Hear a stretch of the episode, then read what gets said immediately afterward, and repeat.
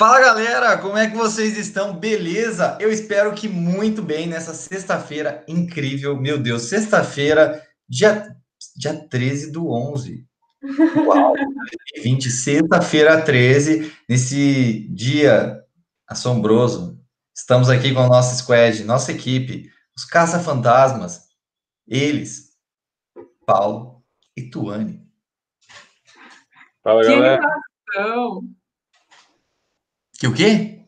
Que animação em plena sexta-feira 13. Sexta-feira 13 não é todo 2020. Aliás, a gente só tem uma sexta-feira 13 em novembro, né? Então vamos aproveitar, meu Deus. Gente, seguinte, e hoje vamos, vamos continuar aquele assunto da semana passada. Já falo que se vocês não escutaram da semana passada, já vai lá dar uma escutada, vê lá o que, que a gente estava trocando uma ideia. Mas basicamente continuar aquele assunto de questões de avaliações, né, que a gente tinha conversado, os processos de avaliação, como avaliar um grupo, ou como até avaliar. A gente ainda não sabe nem, talvez, como avaliar um ser humano, quem dirá em grupo, coisas difíceis e desafios dentro da educação. E antes que a gente extrapole, extrapole não, vamos extrapolar isso, na verdade, para fora da educação. Como vocês gostariam de ser avaliados, seja numa sala de aula ou até no mercado de trabalho. Se avaliado com uma nota, viu? O seu desempenho hoje foi 50, o seu foi 80. Fica essa reflexão logo no começo e vamos lá. O que, que vocês é... o que, vocês pensam sobre o assunto? Só para a gente dar uma retomada do episódio passado, questão de desses processos de avaliação. Só respondendo essa pergunta de como gostaria de ser avaliado, fiquei refletindo aqui quando você estava falando. É, eu com certeza gostaria, aliás, gosto nas atividades que eu estou fazendo de ter uma avaliação e feedback constante. Acho que fica muito mais fácil assim, né, do que só você simplesmente fazer alguma coisa e saber se está certo ou errado.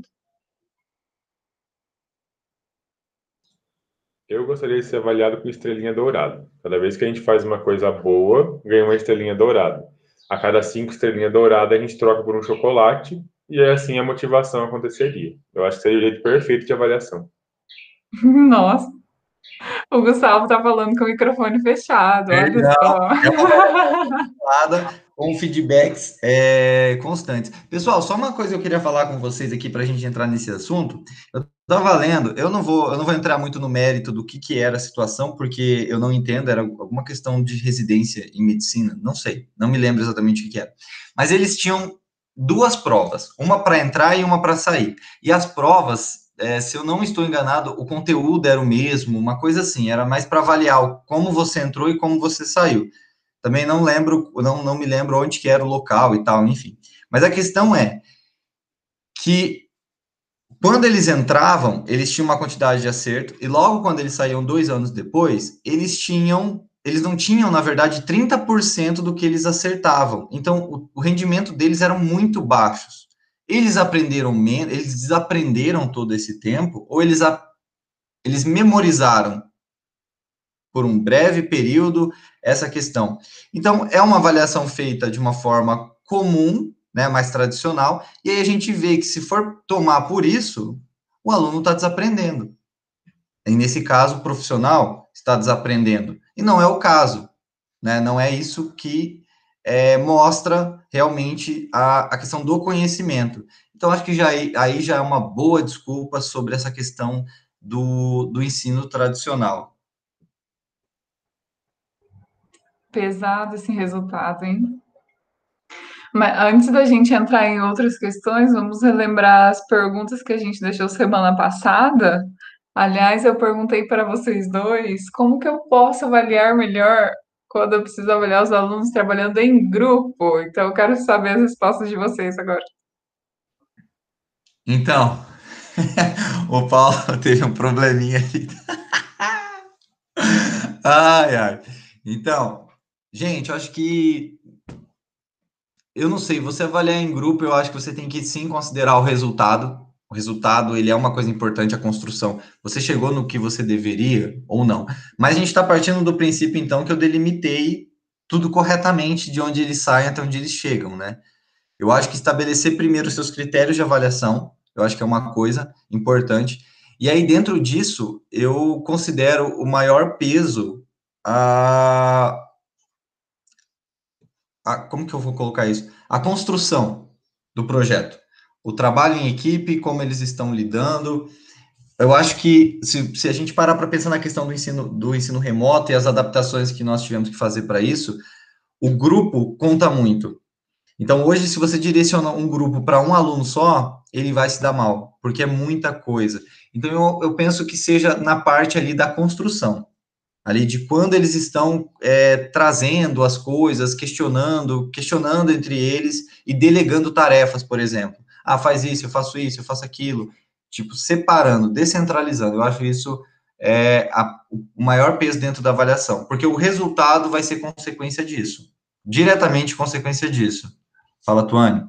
Mas aí como que eu avalio isso se eu não estou acompanhando o grupo o tempo todo, principalmente agora no modelo remoto? Ah, daí vai dentro, você pode conversar com eles. Algumas. Não precisa conversar com eles todos os dias, mas ah, eu até penso sobre a questão de você, quando você vai apresentar o que você estava fazendo. Então, dentro dessa apresentação, das indagações que você pode direcionar dentro da apresentação, acho que você consegue retirar algumas coisas. Porque mesmo quando, eu, eu acredito, mesmo quando você está fazendo um seminário, e a minha parte é falar sobre A, a sua é sobre B e do Paulo sobre C, eu tenho que saber A, B, C. Eu acredito que todos tenham que saber, é só uma divisão. Então, eu penso que seja dentro dessa parte, mas é uma opinião que eu tenho, que é minha, no caso, né? Fala, Paulo. Eu acho que os modelos de seminário ou de trabalhos em equipes, eles também tiveram que sofrer alteração desde que a gente saiu do modelo presencial. É, eu vejo isso de duas maneiras hoje em dia. O primeiro é a gente pensar em um trabalho em equipe, no qual realmente se tenha uma equipe. E, então, assim, a gente vai fazer um trabalho de um único tema ou de um único exercício que seja, e eu preciso que a equipe inteira trabalhe em conjunto. Para esse caso, eu tento dividir a equipe em funções, e aí eu mesmo faço essa divisão. É, vai ter um gestor, vai ter um secretário, vai ter um cara que vai executar, vai ter o cara que vai pesquisar, vai ter o cara que vai apresentar. É, não que eu delegue as funções, mas eu digo que existem essas funções e que elas precisam ser preenchidas e deixo com que eles discutam. E aí eu faço uma avaliação com cada aluno para entender o quanto todos eles participaram a gente consegue ter uma, uma métrica não exata, mas pelo menos parcial disso, sobre os, as dúvidas dos alunos. Então, assim, quem que vem tirar dúvida? É sempre o mesmo aluno? É variado? É, as dúvidas por tópicos são separadas por cada aluno? Quem que está participando da aula? Ah, é fulano, fulano e fulano, ciclano não está vindo? Então, eu acho que a gente consegue fazer uma avaliação é, perguntando para os próprios alunos, sabe? É, não que eu ache que a gente tenha que ter uma, uma, um impacto de nota muito grande neste modelo, assim. Eu acho que tem uma coisa que esse modelo trouxe é um pouco de autorresponsabilidade para o aluno. Não estou falando que ele tem, mas em teoria a autorresponsabilidade do aluno foi muito evidenciada nesse, nesse modelo. Porque, assim, eu não tenho como comprovar, eu, professor, não tenho como comprovar que o aluno realmente realizou todas as atividades propostas, ou se ele copiou, ou se alguém fez para ele. A gente não tem como fazer essa avaliação. Talvez durante uma apresentação, e aí eu, eu particularmente gosto muito de apresentações, então durante a apresentação ele desenvolva ali, desempenhe uma apresentação melhor ou pior, mas que também não necessariamente quer dizer que ele não tenha feito. Talvez ele só tenha uma habilidade de escrita muito maior do que a habilidade de fala, e a gente sabe que isso acontece muito. Então, grande parte dos nossos processos avaliativos, sejam eles em grupo ou individual, hoje tem muito mais a ver com consciência do aluno do que com o tanto que a gente consegue efetivamente medir. Eu consigo medir se o trabalho está bom ou ruim. Isso é clássico. Eu consigo acompanhar o aluno durante o desenvolvimento do trabalho. Agora, garantir 100%, olha, foi ele que fez mesmo, não sei. A gente não consegue fazer isso, sabe? Pelo menos eu não consigo. Se alguém conseguir, por favor, me dê uma luz de como fazer. Mas eu acho que a gente consegue sim acompanhar. E as experiências que eu tive ao longo deste semestre, principalmente, conversando com os alunos, delegando funções e pedindo para que cada um me conte como foi a sua experiência em trabalho em equipe, isso de maneira anônima, então eu faço por formulários e aí eles realmente falam o que eles estão sentindo, é, me ajudou muito na percepção de avaliação. Então, tipo, ah, olha, professor, nossa equipe trabalhou muito bem, a gente se encontrou todos os dias, todos os dias marcados. Teve dois dias que fulano não pôde ir por causa disso, disso e disso, mas ele entregou a parte dele com antecedência. Ou então, olha, professor, está muito complicado o aluno X, porque na verdade ele não tem respondido as mensagens do WhatsApp. Ele não, daí você consegue pelo menos chegar no aluno e falar, olha, é, tá tudo bem, você está precisando de uma ajuda, está sem tempo, você só não está querendo fazer, né? O que está acontecendo? Porque daí você consegue acompanhar até o, a evolução. Então, assim, eu, eu, os meus trabalhos eles geralmente têm um prazo maior para serem executados e, eu faço um acompanhamento nesse sentido ao longo do tempo. Então, esse é um dos métodos que eu acredito que, que a gente consiga avaliar trabalhos em equipe. A minha segunda, meu segundo posicionamento é com relação a você trabalhar em equipe como amparo e não como para o desenvolvimento de um único produto. Isso eu também achei que tem funcionado bastante. Como assim? É, eu desenvolvi em uma das minhas turmas um exercício para cada aluno. Então seria um trabalho individual. Mas para que ele não trabalhe sozinho e que ele tenha alguém para ampará-lo, para confortá-lo, para até ajudá-lo, eu dividi eles em equipes. Então, assim, eu, tenho, eu tinha equipes de quatro e de cinco alunos. Então, a equipe de quatro alunos teriam quatro questões, a equipe de cinco alunos teriam cinco questões.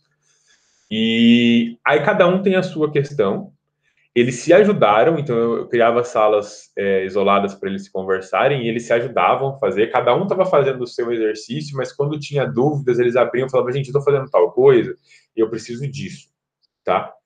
E aí o que, que acontece? Na hora da apresentação desses exercícios individuais, obviamente cada um apresentou o seu, mas eu consegui ver o dedo de cada um dos outros alunos no meio do exercício, sabe? Porque assim, a hora que o cara estava resolvendo o exercício dele, se ele tinha alguma dúvida, o grupo falava assim: ah, isso a gente discutiu tal dia, lembra? É assim, é esse ponto. Ou então o próprio aluno estava aprendendo falava: ah, professor, essa parte eu fiquei em dúvida, mas Fulano do meu grupo disse que era assim, assim, assado. E a gente conversou e achou que era assim mesmo. Então, eles acabaram se ajudando. Na minha concepção humilde e zero bagagem para falar, é realmente uma coisa que eu acho. O trabalho em equipe ele é feito para uma construção coletiva. Ele é feito para desenvolvimento dessa, dessa competência, não para que eu quero um trabalho super foda. Tem trabalhos individuais que são muito bons, mas eu acho que você saber trabalhar em equipe, saber confraternizar, é uma, uma das competências que a gente precisa ter. Então, esse modelo também me permitiu, um, avaliar o trabalho em equipe, ver que eles realmente cresceram, e dois, desenvolver essa competência neles. Então, são os dois modelos que eu tenho trabalhado para avaliação em grupo e que me deram resultados. Ah, ó, dentro dessa fala do Paulo aí, eu acho que a ideia do formulário é uma ideia muito boa de você jogar esse formulário é, anônimo para você extrair, ver até como você está conduzindo algumas coisas. E uma coisa que fica claro é que, assim, quando nós falamos em avaliação, essa, esse trabalho em grupo, essa, essa confraternização e etc., é um trabalho que mereça desenvolver isso. Que, que tem essa questão que você dê uma, um ponto de partida, um ponto de, de, de, de saída, e aí, se você consegue dar essa carga, aí o aluno tem que fazer essa, essa, essa separação em grupos. Porque se a gente pega aqueles, aqueles trabalhos de um semestre, é, aquelas disciplinas que requerem esses trabalhos de um semestre, é muito comum a gente ver brigas entre grupos. Por quê? Porque são trabalhos pesados, e que se um não faz, pesa muito para o outro. Então, acho que essa é, um, é uma, uma forma interessante. Mas, para isso, você precisa, sim, dar uma. Você precisa estabelecer isso muito bem, né? É, realmente. Aliás, sensacionais os exemplos do Paulo, né? É, realmente tem que estabelecer previamente tudo isso. É, eu, em trabalhos em grupo, é, gosto de ir checando as coisas com os alunos, né, e estabelecer alguns combinados do tipo quem não trabalha bem em grupo pode ser demitido e, e tem funcionado. E na última aula, uma aluna me disse é, que trabalho em grupo é difícil, porém é necessário, né? E aí realmente é uma das habilidades que a gente precisa, mesmo que até uma delas falou: ah, mas eu quero abrir minha empresa, eu vou trabalhar sozinho, mas não tem como trabalhar sozinho, simplesmente não tem como. Você vai precisar de fornecedor de alguma coisa, de fazer contato com alguém. Então, esse relacionamento com as pessoas tem que ser é, aprendido, né? Uma habilidade que precisa ser treinada e aprendida como todas as outras.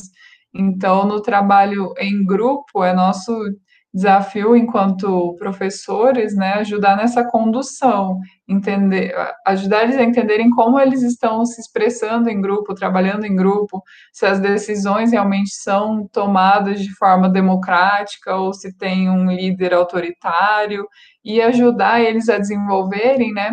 Como o Paulo falou, tem pessoas que às vezes não têm habilidade da fala, mas talvez aquela pessoa queira desenvolver isso, né? Então também é, fazer eles refletirem sobre o que eles querem desenvolver, porque o trabalho em grupo também proporciona muito isso. Então, não necessariamente a pessoa que tem habilidade em determinada coisa precisa fazer só aquilo, ela pode pedir ajuda do colega de grupo que tem habilidade em outra coisa para desenvolver aquela outra habilidade, né? Eu tenho uma pergunta, duas, na verdade. A primeira é: se o aluno for demitido, ele pode fazer o trabalho sozinho? A segunda é: se sim, eu posso pedir demissão do meu grupo e fazer trabalho sozinho? Olha, isso de pedir demissão não aconteceu, mas aconteceu de algumas pessoas serem demitidas e aí elas formaram um grupo. E aí agora esse grupo está tentando se virar para trabalhar em equipe, porque é o que eles não estavam fazendo antes, segundo as colegas de trabalho, e tendo que lidar com pessoas que não estão colaborando com elas, como as colegas haviam relatado que elas mesmas tinham feito. Então, é uma experiência diferente.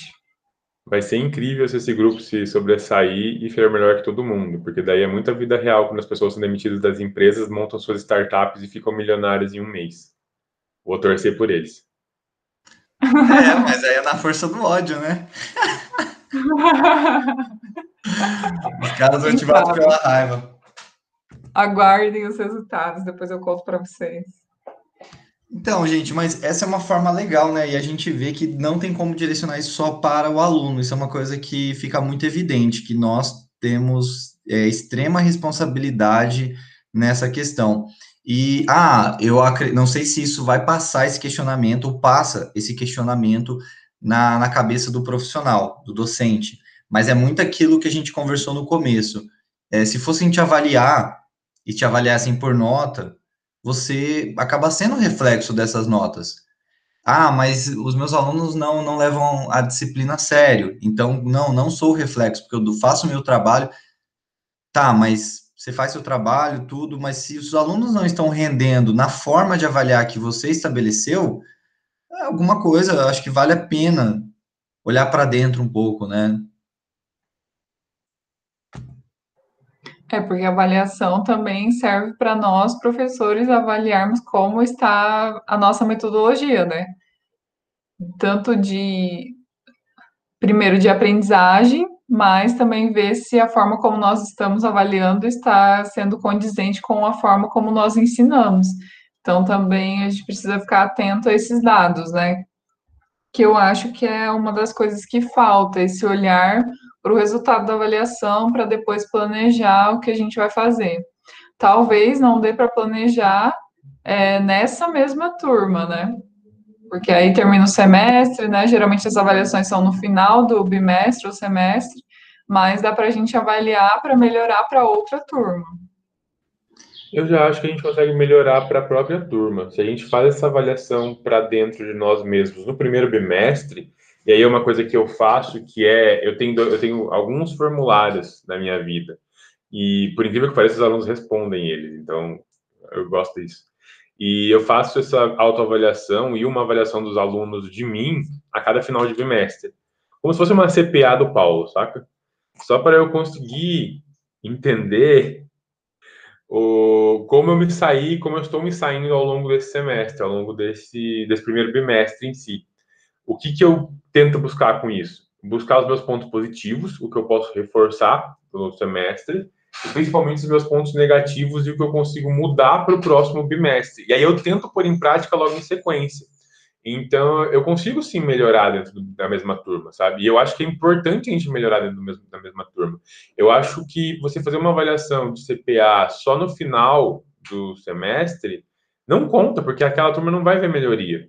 Às vezes, aquela turma avalia o, o Paulo e ele não vai mais ter aula com o Paulo. Então, para ele, simplesmente não surge efeito nenhum. Ele não vê se o Paulo melhorou ou acatou as ideias dele. Então, eu acho legal fazer essas avaliações no meio do bimestre para conseguir, pelo menos, tentar pôr em prática esse, essa melhoria. E sair da, da nossa zona de conforto, né? De não continuar com a mesma avaliação e as mesmas formas de avaliação por vários bimestres ou semestres. Ah, isso é verdade. Essa ideia de, de fazer esse, esses, essas avaliações é interessante. Apesar que se você para para pensar também, tem que ser uma coisa extremamente bem construída, né? Porque como é para um bimestre, ao mesmo tempo que às vezes eles têm a, uma, a primeira aula com o Paulo, às vezes um mês, um mês e meio para mostrar um trabalho, acaba sendo pouco. Então, acho que delimitar isso muito bem é legal. Eu não sei, uma das falas, a gente estava conversando e veio um pensamento na minha cabeça em relação à questão de educação e avaliação. Geralmente, a avaliação, a parte de avaliar está dentro da parte de educar, porque é basicamente para você ver se a pessoa aprendeu o que devia ser dito. Tá. Então, até nisso, se você pensa assim naquelas avaliações que cobram aqueles conteúdos que a gente sabe que são, assim, ele vai decorar para ali, ele não vai se lembrar. Então ainda a gente bate volta na mesma tecla, né? E eu acho que tem que deixar muito claro que a, a, parte de avaliar ela não deve ser maior que a parte de educar. Eu acho que esse é, é um ponto bem interessante. A gente tem que educar, a gente tem que passar o conteúdo, e a avaliação é uma ferramenta para a gente ver se esse aluno aprendeu ou não o conteúdo. Não dá para esquecer o real motivo dela estar tá ali. Sim, aí fica o desafio também de fazer uma avaliação é, do que, além de ensinar o que, o que realmente o aluno precisa aprender, né, fazer uma avaliação de forma a cobrar, avaliar o que ele precisa, ou da forma como ele vai utilizar, né, aplicado e tal. E eu acho que a principal pergunta é como que a gente consegue fazer em uma avaliação é, a avaliação dos alunos do que eles aprenderam, a avaliação dos professores do que eles ensinaram e montar essas questões todas de um jeito com que eu não precise pensar para resolvê-las e não decorar. Decorar, a gente já disse que não é o caminho para nada. Ninguém aprende decorando. O resultado que o Gustavo falou dessa, dessa prova reflete muito o fato de que os alunos talvez tenham decorado para a primeira e na segunda esqueceram. E a gente sabe que tudo que a gente lê num dia, 80% é perdido no outro. E aí, quando a gente reforça, ele vai, aumenta esse percentual, diminui esse percentual de perda, mas ele ainda perde muita coisa.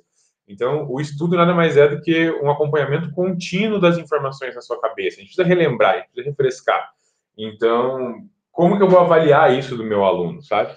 Como que eu vou provar que ele realmente aprendeu e não decorou? Isso é um grande desafio, e é um grande desafio que eu acho que todos nós temos que enfrentar, é, tanto na nossa vida acadêmica como professores, tanto na nossa vida profissional de mercado de trabalho mesmo, sabe? Como que eu vou provar que eu realmente sei para o meu chefe? O que, que eu vou mostrar para ele? Eu vou mostrar meu boletim? Eu vou mostrar os meus cursos que eu fiz? Eu vou mostrar os meus estágios? Eu vou mostrar as ações sociais que eu participei envolvendo o meu curso? Eu acho que tudo isso faz parte da composição do que a gente quer entregar para as pessoas. Eu acho que isso é um grande ponto aí a se relevar. É, e outra coisa que tem que ficar claro, né, que às vezes eu sinto que não fica claro para os alunos, que eu também estava conversando so, eh, sobre isso esses dias, que o mais importante não é a nota, né, e que eles precisam aprender para vida, para o mercado de trabalho e não só para passar na avaliação. É, então, isso tem que ficar bem claro para os alunos, né? Sete é uma nota extremamente passável mas 70% do conhecimento adquirido é suficiente para você ser um bom profissional no mercado de trabalho? Fica a pergunta. É, que ver se 7 realmente reflete 70%, né? Exato. E com esta reflexão é que a gente encerra mais uma edição deste podcast maravilhoso, lindo, incrível, na qual todos estão extremamente felizes de terem gravado hoje. Não estamos gravando às 7 horas da manhã, o Gustavo conseguiu não fazer a gente acordar tão cedo. Então, obrigado, Gustavo, pelo seu esforço. Eu queria agradecer demais a presença da Tutu e do Gustavo aqui, neste local incrível. É, queria agradecer você que ouviu a gente até o final, que está aqui nos acompanhando, que acompanha a gente na primeira temporada e na segunda agora. É sempre um prazer falar com vocês. Então, é mais prazeroso ainda quando vocês mandam uma mensagenzinha para a gente. Então, utilizem nosso Instagram, utilizem nosso e-mail, bata um papo legal com a gente, tira suas dúvidas, mostra suas percepções, que a gente vai adorar receber e respondê-las. Por mim é isso, galera. Vocês querem se despedir? Beijo, boa sexta-feira 13 para todos e até o próximo. Falou, galera. Até semana que vem. Beijo, gente.